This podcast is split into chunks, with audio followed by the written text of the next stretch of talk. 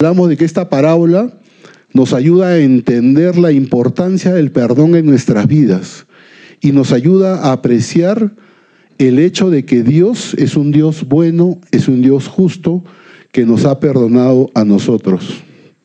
¿Qué más dijimos el, qué más dijimos el, el domingo pasado? A que habían tres, habían tres personajes de los cuales hablaba esta carta. El primero de ellas era el receptor de la carta. ¿Quién era? Filemón. ¿Quién era Filemón? Dijimos que era un hombre, un romano, un ciudadano romano acomodado que vivía en Colosas. Este Filemón se convirtió bajo el ministerio del Pablo. Y este Filemón, eh, así como estamos reunidos en la casa del pastor Darwin, de igual manera, ¿no? Eh, Filemón, en la casa de Filemón funcionaba la iglesia de, Colosas. ¿Qué otra cosa dijimos? Dijimos de que era una costumbre de los patriarcas romanos tener esclavos. Y Filemón no era una excepción. Filemón tenía este, esclavos.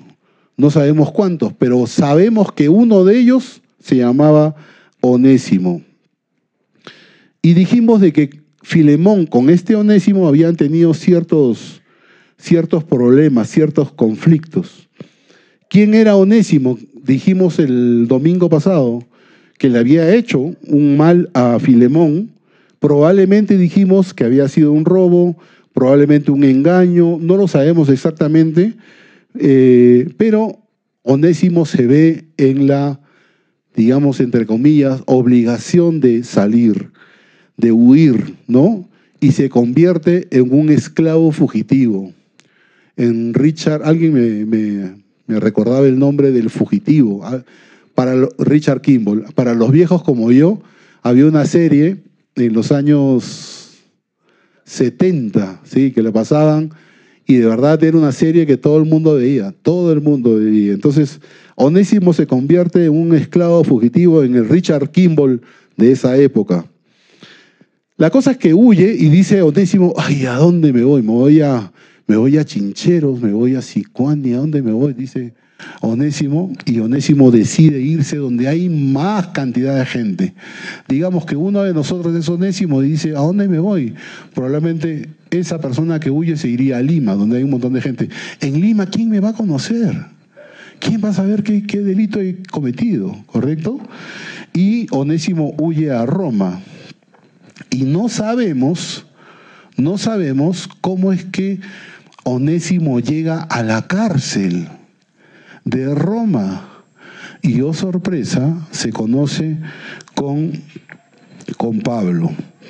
Pablo le, le comparte el Evangelio y Onésimo se convierte en un seguidor de Jesús. Entre conversación y conversación suponemos que Pablo se entera que Onésimo es el Richard Kimball de esa época, pero de un amigo de él. ¿Cómo se llamaba este amigo? Filemón. Y Pablo aprovecha que Éprafas estaba en Roma, que era el pastor de Colosas, y se encuentra en una encrucijada. Pablo se encuentra en una encrucijada y le va a pedir perdón a Filemón. Le va a decir a Onésimo, pídele perdón a Filemón pídele perdón a Filemón y que, y que Filemón te, te perdone, ¿no? Y finalmente, a manera de introducción, podemos concluir que esta carta de Pablo nos instruye a nosotros los cristianos que debemos de perdonar a otro hermano que nos ofende, tal como Dios nos ha perdonado. Y dijimos el domingo pasado que esta carta la habíamos dividido en tres partes. Hablamos inclusive de una de la primera parte que era confortar los corazones de otros, confortar los corazones de otros. Y yo pregunté si alguien sabía qué significaba confortar y dijimos de que confortar significa dar ánimo, confortar significa dar consuelo, confortar a una persona que está en dificultades. Entonces, la primera parte que, que, hablamos el domingo pasado era confortar los corazones de otros. Recuerdo haber dicho, recuerdo haber dicho que este que el año pasado cuando tuvimos los devocionales a las 7, 8 de la mañana, no recuerdo muy bien, habíamos dicho de que el amor por los hermanos, el amor que yo siento por ustedes, por los hermanos, es la mejor evidencia de mi fe en Jesús. Es la mejor evidencia de mi fe en Jesús. Si nosotros no tenemos, no tenemos amor entre nosotros, simplemente nuestra fe es una fe falsa, es una fe de la boca para afuera, es una fe que no tiene sustento, ¿ok? Eh, ¿Qué otra cosa dijimos el domingo pasado? Que eh, Pablo había, miren, Pablo estaba en la cárcel y había estado orando por que la fe de Filemón sea una fe eficaz. No sé si recuerdan, una fe eficaz. ¿Y qué, qué significaba esta fe eficaz? De que no solamente iba a amar a los hermanos, pero ahora tenía una dura prueba, que era amar al cual le había hecho daño. ¿Qué daño? No lo sabemos. Le robó, se llevó joyas, se llevó ropa, se llevó un caballo. ¿Cómo va a llegar Onésimo de, de, de Colosas hasta Roma? ¿Saben cuántos kilómetros hay? De Colosas a Roma. 2.500 kilómetros. ¿Cómo va a llegar Onésimo hasta Roma? Probablemente le haya robado un caballo y se fue en un caballo, ¿ok? Hablamos inclusive de, la hermana Apia, ¿se acuerdan? Apia, ¿quién era la hermana Apia? La esposa de Filemón. ¿Y quién era eh, eh, Arquipo? Apia y Arquipo. Arquipo era su hijo, que en ese momento era un, era un hombre que servía dentro de la iglesia. Y recuerden, Onésimo era esclavo de Filemón y siendo esclavo de Filemón, la iglesia lo conocía. ¿Sí? La iglesia lo conocía porque dentro de la casa de Filemón estaba la iglesia. Entonces, este, Pablo, el gran apóstol que estaba preso, destinaba tiempo para orar por Filemón, porque Filemón iba a pasar una gran prueba su fe se iba a poner en prueba. Tú que tanto hablas del amor de Dios, etcétera, a ver, perdónalo pues. Si te hizo este mal, perdónalo, ¿no? Y dice la Biblia que Pablo escuchaba constantemente, continuamente, del amor y de la fe de Filemón. O sea, Pablo estaba seguro de que Filemón iba a perdonar a Onésimo. Es más, Pablo estaba feliz, estaba con gozo por el amor que él se enteraba que Filemón tenía hacia los hermanos. Y para Pablo era un testimonio saber de que su hijo Filemón, su hijo, su hijo en la fe, este, estaba no solamente confortando el corazón de Pablo, sino el, el corazón de los hermanos que era el primer punto. Pablo conocía a Filemón y le decía, oye, Filemón, me he enterado acá en Roma que eres este famoso por confortar los corazones, por animar los corazones de los hermanos. Y esa, esa fama llegó hasta, hasta donde estaba hasta donde estaba Pablo encarcelado. Y con esto termino lo del domingo pasado, ¿no? No solo debemos de confortar, consolar y ministrar si queremos perdonar como Dios nos ha perdonado, sino, y este es el segundo punto, que debemos de abrir nuestros corazones para ministrar. Abrir nuestros corazones para ministrar. Entonces los invito por favor a que podamos ir a la carta de Filemón y empezar a leer a partir del versículo 8. Versículo 8 de la carta de Filemón. Lo voy a leer en la versión del 60. Dice lo siguiente, por lo cual, aunque tengo mucha libertad en Cristo para mandarte lo que conviene, más bien te ruego por amor, siendo como soy, Pablo ya anciano y ahora además prisionero de Jesucristo. Miren, hasta este momento, hasta este momento Pablo no le había dicho nada a Filemón con respecto al objetivo de la carta, ni a la presencia de Onésimo y de Tíquico. Recuerden, imagínense, imagínense que este sea la iglesia, ¿ya? Esta sea la casa de Filemón, la iglesia se reúne en la casa de Filemón, la iglesia está reunida y Filemón seguramente estaba en una de las esquinas de la iglesia y entra Onésimo y Tíquico. Entran por la puerta de acá, entra Onésimo y Tíquico. Y ve que Tíquico se acerca a hablar con el hijo de Filemón y le dice seguramente, oye, dame un tiempito, este, quiero hablar con, con la iglesia porque tengo una carta que Pablo le ha mandado a, a Filemón. Y Filemón que estaba sentado en una de las sillas, estamos eh, imaginándonos, estaba sentado en una de las sillas, dice, oye, oye, ese es Onésimo, ese es el esclavo que estaba fugitivo, mi esclavo, el que seguramente me robó, no sé qué, diría Filemón, ¿no?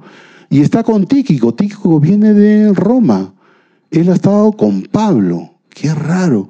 Miren, eh, eh, Filemón no es ningún tonto. Filemón presumía, ¿por qué raro? ¿Por qué ha venido con este? ¿Dónde se conocieron estos dos? ¿No? Entonces, Pablo hasta ese momento no le había dicho nada con respecto a la presencia de Onésimo y de, Tíquico. Pablo le estaba dando como una especie como de un ligero tiempo a Filemón para que procese la, primera parte, la primera parte de su carta la que leímos el domingo pasado y estos dos versículos que, hemos, que acabamos de leer. Filemón sabe algo o intuye que probablemente podría seguir hablando acerca de lo que decía la carta. Y lo que a mí me llama la atención es que Pablo no obliga a Filemón a perdonar a Onésimo. No lo obliga. Eh, y, tampoco le y tampoco le obliga a Filemón a tomar una, una, una decisión. Imagínense, pónganse en los pies, en los zapatos de Filemón. Cuando yo les pido a ustedes una decisión importante y les digo, tienes que decidir ahorita, ahorita tienes que decidir, ¿qué hacemos? Muchas veces cometemos errores, ¿sí? Les debe haber pasado. Tenemos que tomar decisiones rápidas sin pensar las consecuencias de la decisión o del, del, resultado de la decisión y a veces tomamos decisiones rápidas. Pero acá Pablo no está obligando a Filemón a hacer algo rápido, algo sin pensar.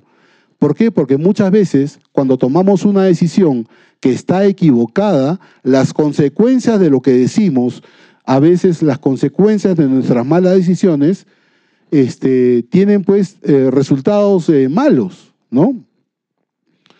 Eh, y me acuerdo pues de, las clásicas novelas mexicanas, ¿no? Que está, que está el, galán, digamos, está el galán y está con una chica y el galán duda de la chica, pero la, familia presiona al galán y el galán dice, bueno, ya me voy a casar con esta chica, ¿no? Pero no sabe que esta chica tiene pues este, tiene un poquito de cola. Entonces Dios le está dando un tiempito, eh, perdón, Pablo le está dando un tiempo a Filemón para que él ore, como diciéndole que Dios te guíe, ¿sí? Le está dando tiempo a Filemón para que él tome la decisión, porque él, porque miren, Pablo tenía la libertad de poder exhortar a Filemón. Él podría eh, decirle, ¿sabes qué, eh, Filemón? Tengo todo el derecho tengo todo el derecho a exhortarlo. Pero ¿qué cosa está haciendo Pablo? Pablo prácticamente le está rogando a Filemón, prácticamente le está suplicando, le está implorando a Filemón. Y esto es súper es súper importante. ¿Por qué? Porque Pablo está abriendo su corazón para ministrar a Filemón. Pablo está abriendo su corazón para ministrar a Filemón. Y Pablo está mostrando humildad. El apóstol Pablo está mostrando humildad, está mostrando mansedumbre, ¿no?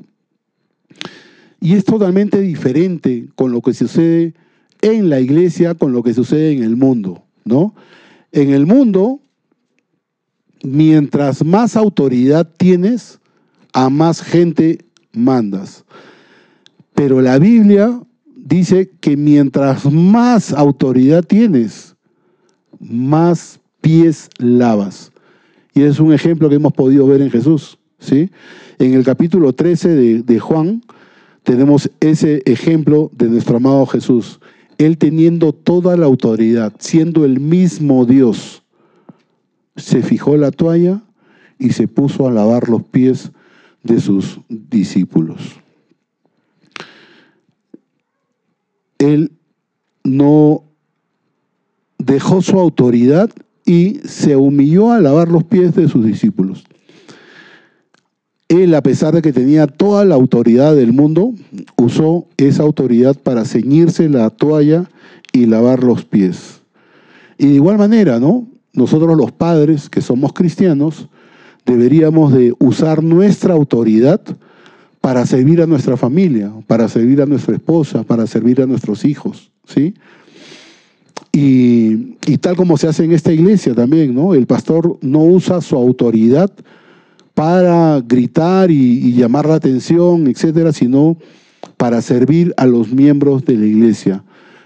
Ningún hombre que es cristiano y que ha sido transformado por Dios debe usar su autoridad para abusar de la misma, para abusar de, sus, de, de, los hombres que lo rodean. Ok, si me siguen, por favor, leemos el versículo 10 y el versículo 11.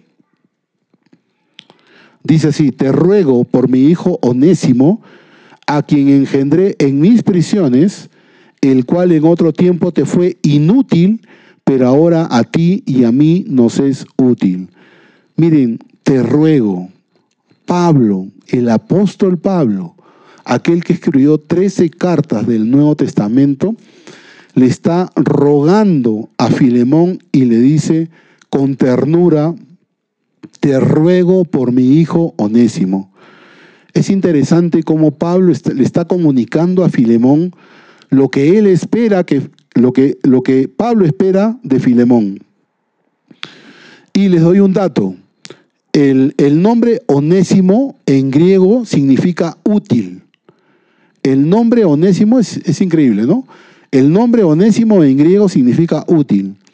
Y prácticamente en estos versículos Pablo está haciendo un juego de palabras, como diciéndole lo siguiente. Mira, Filemón, yo sé que onésimo, que significa útil, ¿ah? yo sé que onésimo te ha sido inútil. Eso es lo que le está diciendo Pablo a Filemón en la carta. Porque si uno traduce lo que significa la palabra onésimo, es útil, pero le está diciendo Pablo, onésimo a ti ha sido inútil.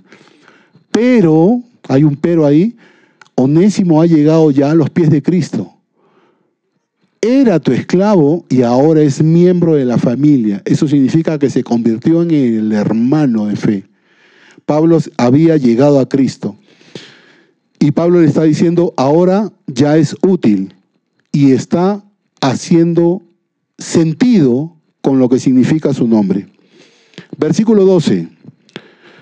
Dice así, el cual vuelvo a enviarte tú, pues recíbele como a mí mismo. Pablo le está diciendo, en otras palabras, que a razón de que Onésimo se había convertido al cristianismo, ahora te lo devuelvo, ahora te lo envío. Entonces Filemón, que está sentado en una de las sillas de la iglesia, está escuchando y ahora tiene sentido que Tíquico acompaña a Onésimo y Pablo le está diciendo, cuando leen la carta, le está diciendo, oye, ahora te lo, te lo devuelvo a Onésimo. Y espero, le estaba diciendo Pablo, espero que lo recibas como me, como me recibieras a mí. Espero, espero que lo recibas como si los recibieras a mí. Ahora, les pregunto, ¿cómo creen que Pablo espera que Filemón trate a Onésimo? ¿Cómo creen que Pablo trate a eh, que Filemón trate a Onésimo? Seguramente Pablo está esperando que Filemón trate a, eh, a Onésimo con amor, con cariño, con ternura, ¿sí? con delicadeza, porque está tratando a Pablo mismo. Dice como si me recibieras a mí. Y yo recuerdo cuando estaba haciendo este, este estudio, en una oportunidad, un, amigo del grupo juvenil Young Life, creo que el domingo pasado les había comentado esto, él ahorita es pastor principal de una de las iglesias que está en Colombia. Eh, no recuerdo el nombrecito de la iglesia. Pero me estoy, para los que me conocen y conocen a Joaquín, estoy hablando de Joaquín, el chato Joaquín. Bueno, él me dice, eh, él me dice pecho de buque. O sea, él no me dice Martín, me dice, oye, pecho de buque. Y yo le digo chato, porque es bajito me llama y me dice, Martín, mañana estoy llevando a Cusco. Uy, qué bacán, chato. ¿Y con quién vienes? Vengo con mi esposa, vengo con, vengo con mi esposa, vengo con mm, mi cuñado, vengo con mis hijos. entonces, chato, entonces tienes que llegar a la casa. Sí, sí, sí, yo llego a la casa, claro. Y este, y le digo a Janet, Janet, este, Joaquín está llegando. ¿Cuándo? Pasado mañana, vas a venir acá a la casa. Ya, bacán. Llegó el día, llegó el día y salimos a comprar, salíamos a comprar, a buscar cosas que él no puede encontrar ahí en Colombia. Y las pusimos en la, en la cocina, estaban en la cocina y cuando llega Joaquín nos sentamos en, en el comedor, en la sala, y habla que habla, habla que habla, riéndonos, bromeándonos, haciendo risas, chistes y todo este rollo. Cuando nos dio tres horas de estar hablando con él, y dijo, hoy ya me tengo que ir porque mañana salgo en un tour y no sé qué. Va. Al final todo lo que habíamos comprado no pudimos invitarle ni un poco de agua, porque nos olvidamos. Le digo, chato, mira, hemos comprado esta, ¿sabes qué? Me voy, me voy, me voy, me voy, y se fue. Y queríamos atenderlo bien, queríamos invitarle algunas cosas, etcétera, pero nos ganó el tiempo. Y es más o menos lo que yo supongo de lo que Pablo esperaba de cómo Filemón debía de tratar a Onésimo, porque él, Pablo le dijo, trátame como si me recibieras a mí. ¿Sí? Y Pablo está abriendo su corazón. Es que es el segundo punto, recuerden. El segundo, si tú quieres perdonar como Dios te ha perdonado, el segundo punto es que tú abras tu corazón. Y Pablo tuvo una experiencia horrible. Pablo tuvo una experiencia horrible la última vez que él había abierto su corazón. ¿Cuándo fue la última vez que él abrió su corazón? Fue, y lo expresa claramente en la carta a los Corintios, en la segunda carta a los Corintios, en el versículo, en el capítulo 6, versículo 11, 12 y 13. Los que puedan eh, abrir sus Biblias, sería chévere poder leer estos versículos. Según de Corintios 6, 11, 13. La última vez que Pablo había abierto su corazón para ministrar. Dice así, miren, queridos hermanos de la iglesia de Corinto, una carta que Pablo había escrito a la, iglesia de Corinto. Les hemos hablado con toda sinceridad. Pablo había abierto su corazón para ministrar a los corintios. Y él mismo lo dice, miren, si, para los que me siguen en la lectura, dice, les hemos hablado con toda sinceridad y con el corazón abierto. Nosotros los amamos mucho, pero ustedes no nos corresponden con el mismo amor. Amor con amor se paga, por eso como si fuera su padre, le suplico, ámense como los amo yo. Difícil. Y Pablo está abriendo su corazón con Filemón, para ministrarlo, para animarlo a que trate a aquella persona que lo había ofendido como si fuera él. Y Pablo ni en Corintios, no, perdón, en Corintios no fue correspondido como él esperaba ser correspondido, porque él había, está, había abierto su corazón para ministrar a los corintios. Ahora sí regresemos a Filemón, versículo 13 y 14. Dice así, yo quisiera retenerle conmigo, para que en lugar tuyo me sirviese en mis prisiones por el Evangelio. Pero nada quise hacer sin tu consentimiento, para que tu favor no fuese como de necesidad, sino voluntario. Miren, creo que lo dijimos en algún momento.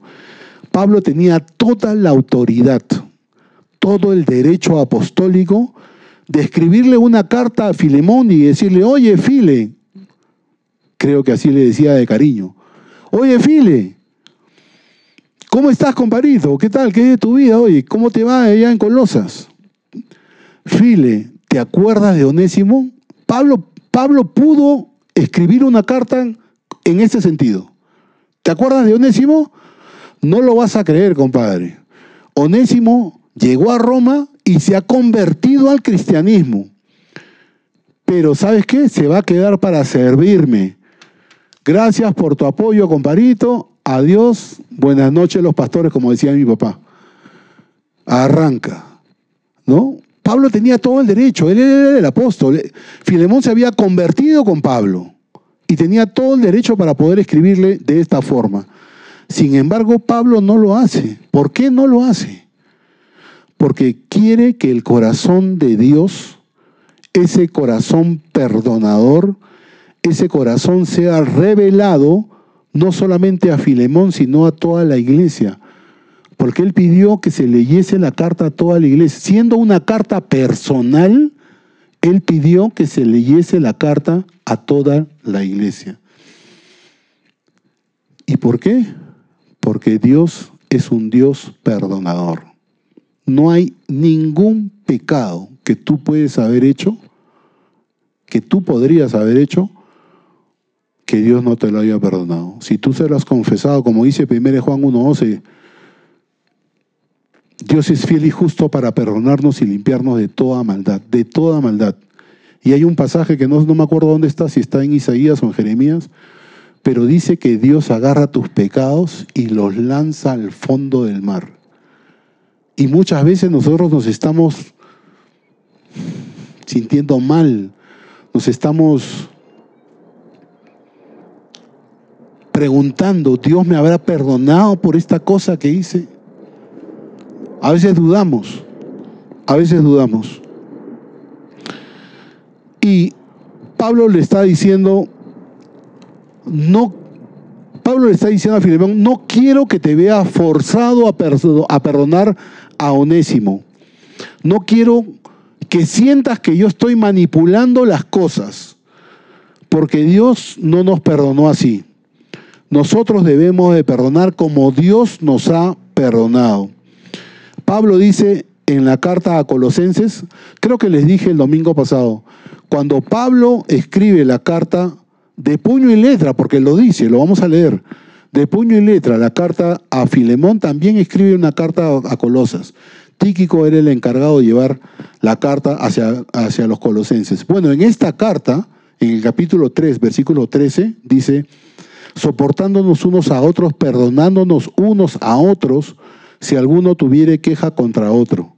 De la manera que Cristo os perdonó, así también hacedlo vosotros. Cada vez que, cada vez que pensamos en cómo es que debemos de perdonar a nuestros hermanos que nos han ofendido, que nos han hecho algún mal, hay que compararnos con lo que Cristo hizo con nosotros.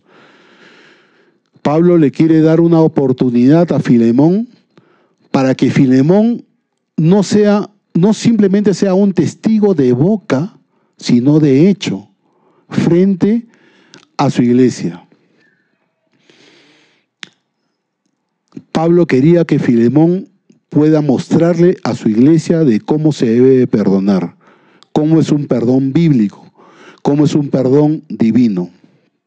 Recuerden que nosotros, que hemos recibido el perdón de Dios, estábamos muertos en nuestros delitos y pecados, pero por, por el puro amor que Dios nos tiene, por el puro perdón sin hacer nosotros nada.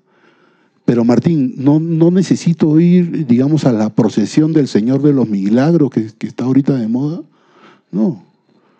No tengo, miren, yo recuerdo, creo que en algún momento lo he, comentado, eh, yo he sido jefe de ventas 26 años en San Fernando y en algunas localidades me iba manejando y recuerdo haber ido manejando por las rutas del norte y he visto gente con hábitos de un color morado, rojo, no recuerdo muy bien, que estaba de rodillas yéndose a una, a, una ermita. Bueno, yéndose a un lugar de rodillas por la pista, a no sé cuántos grados estaríamos, pero estaban de rodillas con una cruz, yéndose de rodillas a rogarle al Señor de no sé cuánto. Mira, para que tú y yo recibamos el perdón de Dios, no tienes que hacer nada.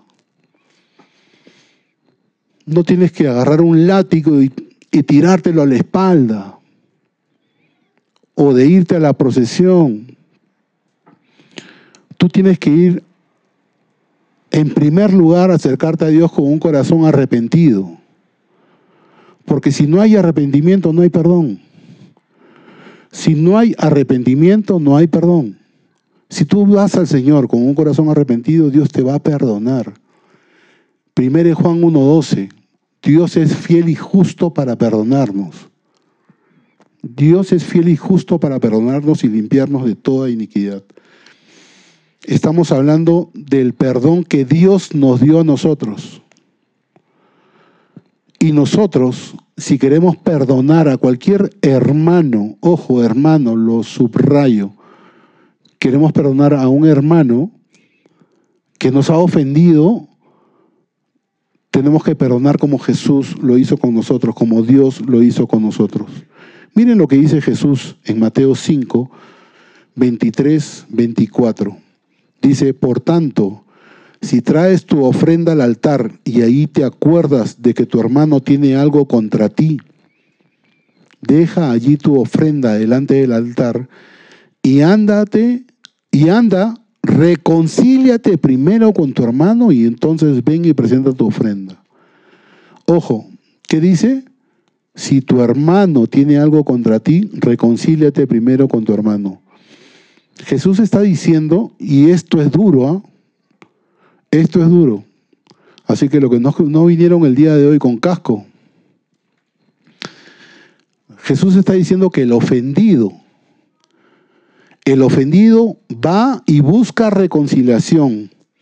Busca y hace fácil que la persona que te ha ofendido reciba el perdón. ¿Y cómo es en la iglesia? En nuestra iglesia, ¿cómo es en la iglesia? Si alguien nos ha causado daño, ¿qué hacemos? Oye, ¿sabes qué? Te chato. Este, chato ya, ya, ya, ya, no lo aguanto. ¿A dónde se sienta normalmente el chato? Ah, por acá, ¿no? Ya yo me voy a sentar por acá, porque no le quiero ver ni la cara. Ya, ya, ya, ya estoy asado. Se la hacemos difícil para que la persona nos pida eh, perdón. Que no nos vea. Uy, aprovecho que está hablando por ahí el chato que me voy por acá, ¿no? para que no nos vea, para hacerse la difícil el perdón. Pero ¿qué cosa hizo Dios? Dios fue a nuestro encuentro. Dios fue a nuestro encuentro. Nosotros no fuimos al encuentro de Dios. Dios fue a nuestro encuentro. Y me acuerdo clarito, esta, cuando ustedes leen la parábola de, del hijo pródigo, el hijo pródigo estaba camino hacia la casa de su padre y su padre qué cosa hizo? Salió en búsqueda de su hijo. Y salió, ah, no, ahí viene este desgraciado que me ha dicho, no, mejor me voy por acá. No, él fue al encuentro. Bueno, tenemos que hacer fácil para que la persona que nos ha ofendido se gane el perdón. Eh, versículo 15 y 16, y estamos terminando. Porque quizás para esto se apartó de ti por algún tiempo, para que le recibieses para siempre. no ya como esclavo, sino como más que esclavo, como hermano amado, mayormente para mí, pero cuanto más para ti, tanto en la carne como en el Señor. Y miren qué, qué, qué loco, miren, miren, miren cómo empieza el versículo 15, dice, pero quizás, pero quizás. Filemón como diciéndole, miren, si yo les digo a ustedes, oye, pero quizás haya pasado esto, ¿no? Filemón le estaba, perdón, Pablo le estaba diciendo a Filemón, Filemón, a lo mejor este es el plan de Dios. ¿Tú has pensado en esto? A lo mejor Dios dispuso que Onésimo se apartara de ti para que recibiera a Jesús en su corazón, estando con Pablo. Yo sé, yo sé, Filemón, que Onésimo te ha robado, te ha lastimado, que huyó de ti. Pero a lo mejor este fue el plan de Dios. ¿Cuál fue la razón por la que Onésimo se alejó de Filemón? Porque probablemente lo, le robó. Y Pablo le está diciendo, a lo mejor ese era el plan de Dios. A lo mejor ese era el plan. Llegó a, Roma, se encontró con, con, Pablo, ya demasiadas coincidencias, ¿no? Llegó a Roma, se encontró con Pablo, Pablo ni siquiera estaba en la calle o en alguna iglesia o en alguna este, en, alguna reunión, Pablo estaba en la cárcel, dijimos el domingo pasado que era una cárcel dorada, digamos, con ciertos privilegios que le permitían escribir. Y ahí llegó Filemón. Y Pablo le está diciendo, a lo mejor ese era el plan maravilloso de Dios. ¿Ustedes se acuerdan de la historia de José? La historia de José tiene cierto parecido a lo que está pasando en este momento Filemón. En Génesis 50, en Génesis 50 dice lo siguiente, vinieron también sus hermanos y se postraron delante de él y dijeron, henos aquí por siervos tuyos. Y le respondió José, no temáis, ¿acaso estoy yo en un lugar de Dios? Y miren, este es el versículo que ustedes deben de subrayar en sus Biblias. Estoy hablando de Génesis 50, versículo 20. José le está diciendo a sus hermanos que lo vendieron. José le está diciendo a sus hermanos que lo vendieron. Le dice lo siguiente, vosotros pensasteis mal contra mí, mas Dios lo encaminó a bien. Y eso es lo que le está diciendo Pablo a Filemón. A lo mejor tuviste que pasar el robo, este compadre agarró un caballo y se fue hasta Roma, y era el plan de Dios que él se convirtiera con Pablo. A lo mejor. Porque dice, a lo quizás, dice, ¿no? Y el tercer punto, y con esto termino, el tercer punto es, primero dijimos que era confortar los corazones de otros. Segundo, que deberíamos abrir nuestros corazones, tal como Pablo abrió su corazón para con los corintios. Y el tercer y último punto es perdonar a otros de todo corazón. Y vamos a leer el versículo 17 de la carta de Filemón. Dice así, así que si me tienes por compañero, recíbele a mí mismo. Así que si me tienes por compañero, como diciendo, si tú eres amigo mío, Filemón, recibe a Onésimo como a mí mismo. Otra vez Pablo se está, es como, como si Pablo se estuviera parando al lado de Onésimo pidiendo misericordia por él. Si, tú eres mi compañero en el Evangelio, entonces trátalo a Onésimo como si me trataras a mí. Pablo estaba suplicándole a Filemón que le dé apoyo a un hombre que era culpable de algo que honestamente no sabemos que había pasado, probablemente fue un robo.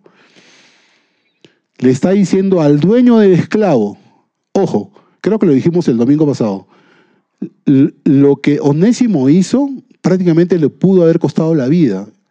Era una pena capital que un esclavo en ese tiempo te robe y huya, ¿sabes qué? Significaba corte de cabeza. Sin embargo, Pablo le está diciendo a Filemón, yo sé que este hombre es un criminal que merece castigo, pero este esclavo es mi amigo. Así que si lo castigas a él, prácticamente me estás castigando a mí. Era como que si Pablo se, se, se hubiera puesto al lado de Onésimo. Y este es exactamente, esto es exactamente lo que Jesús hizo contigo y conmigo. Nosotros hemos sido perdonados no por lo que tú hayas hecho, sino por lo que Jesús hizo. Lo que Jesús hizo en la cruz, si tú crees en ese acto redentor, se te imputa a ti. Por eso es que Dios te llama a ti santo. Y no porque seas un santo, sino porque Dios ve a Jesús en vez de ti. Cuando estemos cara a cara con Dios y llamen a Martín Espinosa, párese acá. Señor, mira, tú has cometido estos pecados, estos pecados, estos pecados. Jesús dirá, Señor, lo que quieras, pero yo morí por él. Yo morí por él. Para adentro, déjenlo pasar. Versículo 18 y 19. Y si en algo te dañó o te debe, ponlo a mi cuenta. Yo, Pablo, le escribo de mi mano. Por eso le decía, Pablo estaba escribiendo con su propia mano. Decía, yo, Pablo, le escribo de mi mano, yo lo pagaré, por no decirte que aún tú mismo te me debes también. Yo, yo, Pablo, lo escribo de mi mano. Era una nota personal que Pablo le escribía. Porque normalmente Pablo tenía un escribano, un hombre que le escribía las cartas, pon esto, pon este otro, a ver, léeme lo que, lo que estás poniendo en la carta. Sí, está muy bien, sigue. Pero no, Pablo ahora lo estaba escribiendo de, de propia mano.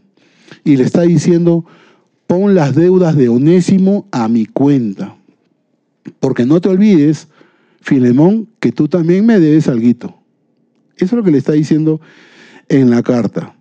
Versículo 20 dice así, si hermano tenga, si hermano tenga yo algún provecho de ti en el Señor, conforta mi corazón en el Señor, conforta mi corazón en el Señor. Recuerdan que Pablo le había dicho, oye, eh, eh, Filemón, yo vengo escuchando de otros hermanos que tú estás confortando no solamente los corazones de los miembros de la iglesia, sino también estás confortando mi corazón. Y eso es lo que le está diciendo Pablo en la carta.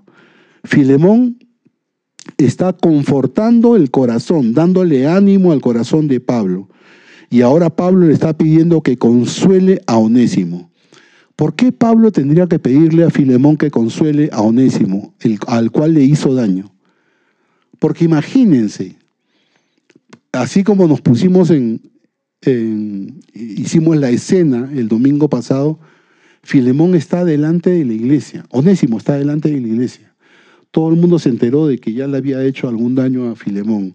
Seguramente Onésimo estaba con mucha vergüenza. Vergüenza por, por las cosas que le había dicho, eh, que había hecho a Filemón. Y Pablo le está, le está diciendo, muéstrale ese perdón divino que tú has recibido de Dios, muéstraselo a Onésimo. Líbralo de esa vergüenza. Ámalo de manera exagerada. Demuéstrale el perdón divino, demuéstrale el perdón bíblico. Mediten en la manera que Dios nos ha perdonado y examinémonos eh, examinemos nuestras vidas. ¿Cómo reaccionamos cuando un hermano nos ofende? ¿Cómo reaccionamos? Ah, no, este compadre tiene que venir a pedirme perdón. Si no, y tiene que pedirme perdón de rodillas. Y, cuando venga voy a conseguir unas chapitas para que se rodillen las chapitas. Así somos. Somos, me incluyo. Pero ¿saben qué? Dios quiere, si tú todavía estás cargando esa culpa, olvídate de esa culpa, Dios ya te perdonó. Dice la Biblia que no hay ninguna condenación para los que estamos en Cristo. No hay ninguna condenación para los que estamos en Cristo. Todos nuestros pecados han sido perdonados y borrados. Ese sacrificio expiatorio que hizo Jesús en la cruz, de eso nos hemos apropiado todos nosotros. Y dice la palabra de Dios en el versículo 21, 22 hasta el 25 lo siguiente. Te he escrito confiando en tu obediencia, sabiendo que harás aún más de lo que te digo. Prepárame también alojamiento porque espero que por vuestras oraciones os seré concedido. Te saludan Epafras, mi compañero de prisiones por Cristo Jesús, Marcos, Aristarco, Demas y Lucas, mis colaboradores. Que la gracia de nuestro Señor Jesucristo sea con vuestro espíritu. Miren, estamos ya terminando, solamente me faltan algunas conclusiones, pero quiero que ustedes resalten lo mismo que he resaltado yo en mi Biblia, ¿no? En el versículo 21, Pablo le está diciendo a Filemón, Filemón, yo te conozco. Yo, yo, yo te conozco, hemos pasado tiempo juntos. Yo te conozco. Sé que tú vas a hacer más de lo que yo te estoy pidiendo. Y les pregunto, y estas son mis conclusiones, ¿nosotros seguimos ese ejemplo? ¿Nosotros perdonamos de corazón? Muchas veces, me incluyo, a veces nos escudamos y decimos, no, no, ¿sabes qué? Yo ya, yo lo he intentado, lo he, intentado perdonar a esta persona, pero es más, yo, yo ya hice mi parte, yo fui a buscarlo, pero no quiso salir de su casa. Hemos dicho que queremos que el Señor, que, que podemos perdonar tal como el Señor nos ha perdonado. En, en Lucas capítulo 23, versículo 34, Jesús, ya olvídense Pablo, de Filemón, de Onésimo, Jesús, estoy hablando de Jesús, decía, Jesús crucificado, decía, Padre, perdónalos porque no saben lo que hacen. Y dice la Biblia que se repartieron entre sí sus vestidos echando suertes. Y uno puede decir, claro, pues, ¿cómo no va a perdonar Jesús si Jesús es Dios? Pero les puedo dar otra lectura, les puedo dar otro pasaje. ¿Se acuerdan de Esteban? Esteban. En Hechos capítulo 7, versículo 60, Esteban estaba recibiendo una andanada de piedras que lo llevaron a la muerte. Y lo último que dijo Esteban fue, dice la Biblia, que estando puesto de rodillas, clamó a gran voz y dijo, Señor, no les tomes en cuenta este pecado. Y habiendo dicho esto, dice la Biblia, durmió, es decir, murió. Muchas veces pensamos, ay, este, este compadre, este hermano me ha hecho este daño, se lo voy a devolver. Así decimos eso. Se lo voy a devolver. Y la idea que a veces tenemos, idea errónea, es devolver mal por mal. Pero el perdón de Dios es un perdón activo.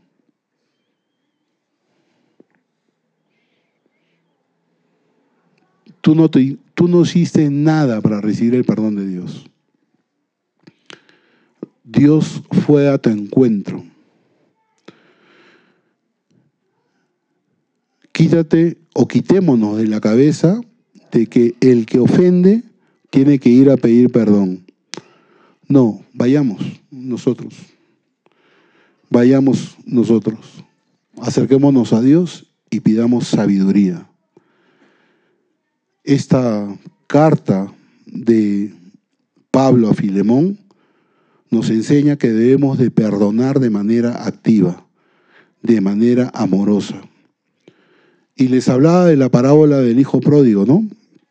Este hijo pródigo le había robado, había abandonado a su padre, había pecado contra su padre, pero cuando el hijo regresa a su padre, el padre corre hacia él, lo abraza, lo besa, lo bendice.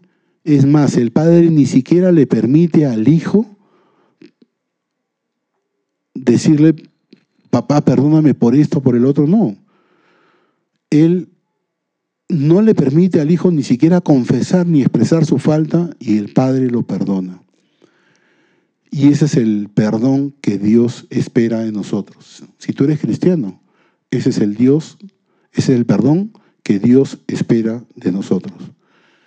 Y mi última frase es, es mi deseo que esta iglesia, que a esta iglesia se le conozca que somos prontos para perdonar. Me hizo daño, ya yo voy, yo voy a ir. Me hizo daño fulano, yo voy a ir, voy a pedirle perdón.